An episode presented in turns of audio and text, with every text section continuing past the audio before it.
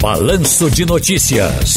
Tá no seu direito. advogada Natália Varela, especialista em direito civil e saúde. Ô, Natália Varela, que prazer ouvi-la. Boa tarde, tudo bem?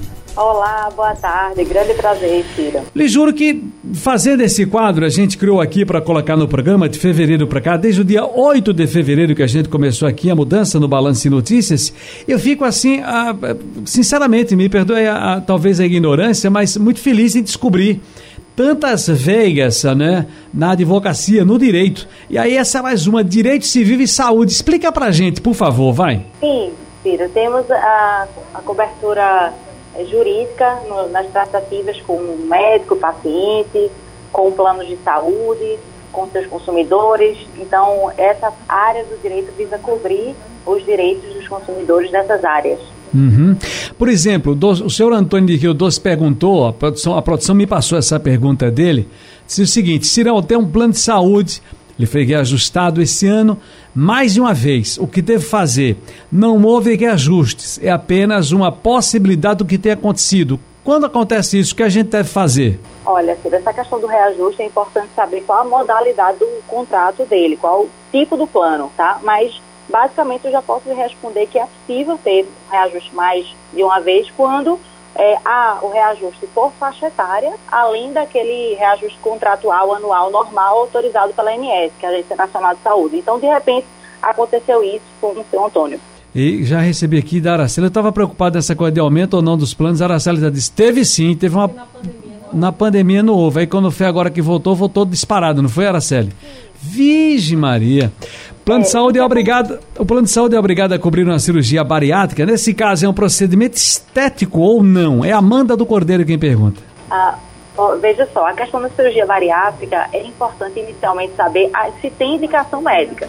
Se tem indicação médica, há uma obesidade mórbida, há é, doenças, é, a doença de pressão alta, diabetes, oriundas da obesidade, é, e tem indicação médica, o plano de saúde é obrigado sim a cobrir não só a cirurgia bariátrica ou, ou a gastroplagia, mas também as cirurgias reparadoras. Acontece muito, é muito recorrente.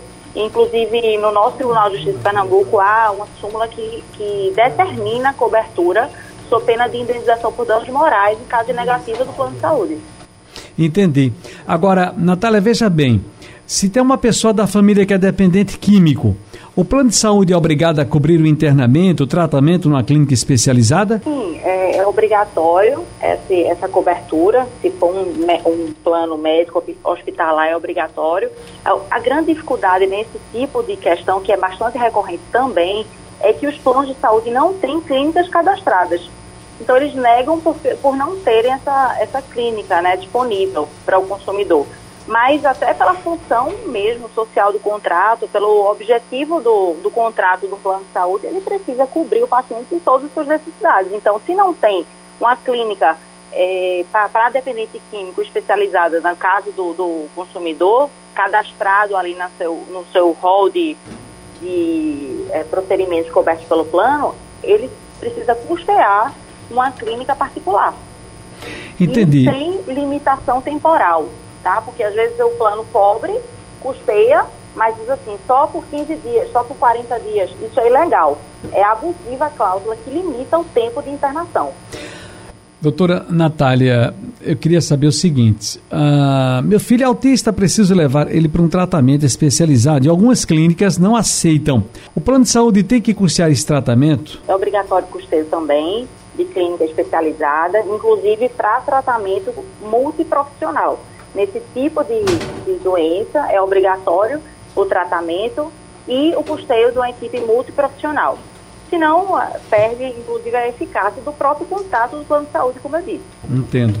Mais um aqui, por recomendação médica, vou precisar de lentes intraoculares e meu plano informou que não cobre. E agora, como fico? Olha, isso também é abusiva a cláusula aqui, é, proíbe o tipo de tratamento, especifica o tratamento que o paciente tem que ter. Quem tem que ter essa, quem tem essa autoridade é o médico.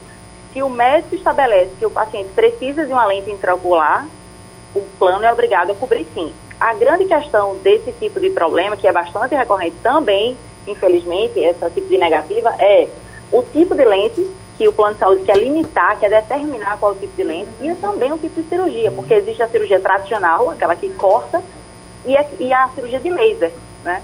Então, o plano de saúde às vezes quer limitar, diz, olha, eu não vou fazer de laser, faço tradicional, e o médico é que tem a competência para estabelecer qual tipo de lente e qual tipo de cirurgia. Muito Alguém bem. Que é, que é diabético, por exemplo, é, corre risco se fizer um corte, né? Uma cirurgia com corte. Então, é, é indicado fazer uma cirurgia laser. E o plano de saúde é, sim, obrigado a cobrir sua pena também de responder por é, indenização, é, de ter que pagar a indenização por danos morais. Está no seu direito com a advogada Natália Varela, especialista em Direito Civil e Saúde. Muito obrigado, doutora, e até a próxima. Nada, até a próxima. Muito obrigada.